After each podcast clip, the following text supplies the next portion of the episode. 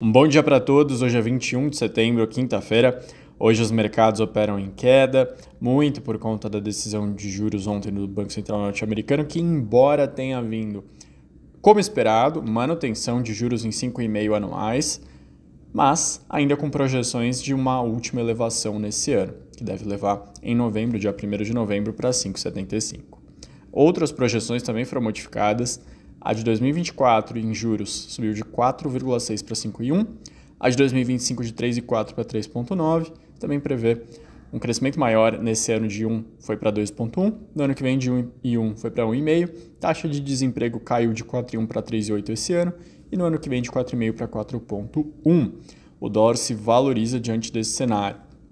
Por que, que o mercado reage mal? Porque entende que vai ter juros maiores nos Estados Unidos por mais tempo e isso atrai mais recursos para lá. É uma renda fixa que vai pagar mais numa das maiores economias do mundo, consideradas uma das mais seguras.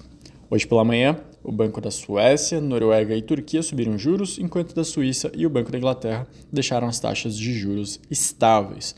Acho que só comentando talvez o mais polêmico, o mais relevante, né, que é o Banco da Inglaterra, as taxas já estavam em 5,25. Existia uma divisão clara entre subir mais um pouco ou não, porque a inflação está em 6,7. Ah, mas desacelerou. Desacelerou de 6,8 para 6,7. Ainda é um patamar bem elevado, ainda mostra que é uma situação bem delicada por lá.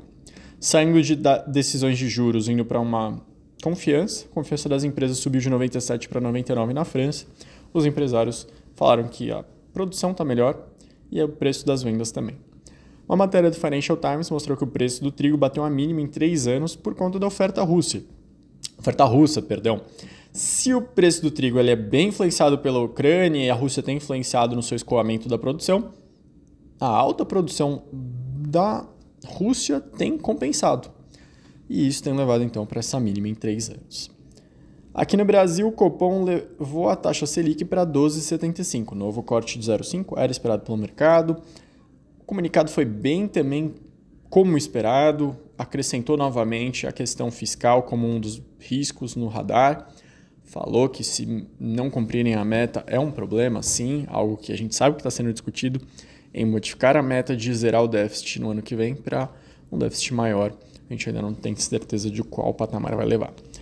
O Copom foi unânime, algo que também é uma surpresa positiva aí sim para os mercados. Os dois dirigentes apontados pelo presidente Lula não seguiram a vontade de Lula nem de Haddad de elevar o ritmo para 0,75, não votaram por isso.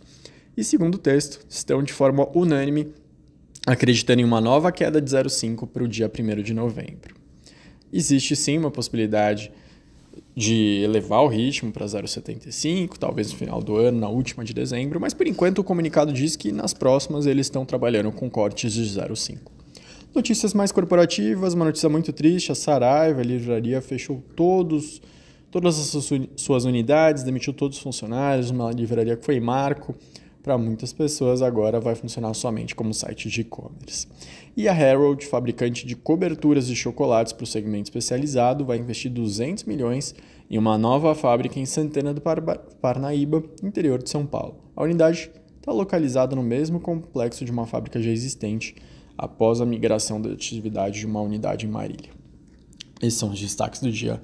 Uma boa quinta e até mais.